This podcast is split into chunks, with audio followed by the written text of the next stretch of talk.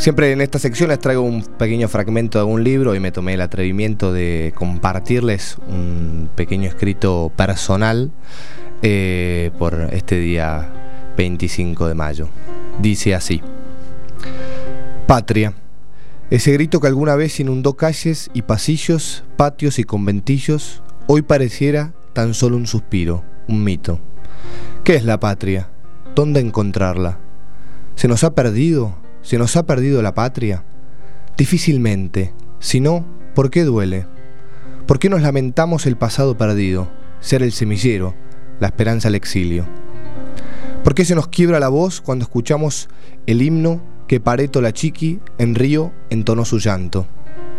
Si la patria no existe, ¿por qué se nos eriza la piel cuando a Víctor Hugo escuchamos gritar ese gol, quiso olvidarnos nuestras angustias? No, la patria, queridos amigos y amigas, aún vibra y resuena y nos exige el compromiso de ampliarla, de entenderla, de no encerrarla. Patria no es una palabra más, es más bien una frase infinita que se define a cada paso. Querer abarcarla es cenirse en una hazaña imposible. Abandonarla es abandonarnos.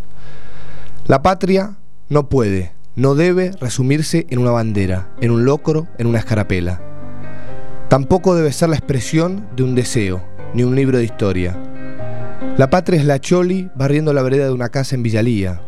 Es el peón cebando mate a su tía Elvira. Es el Maldonado que atraviesa Palermo sin ser visto. El cactus que una vez supo vestirse para apaciguar tropas enemigas.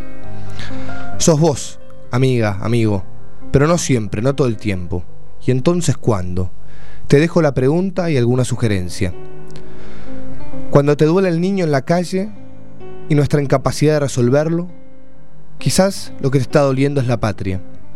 Cuando la injusticia te revuelva el estómago, quizás lo que te está estrujando es la patria.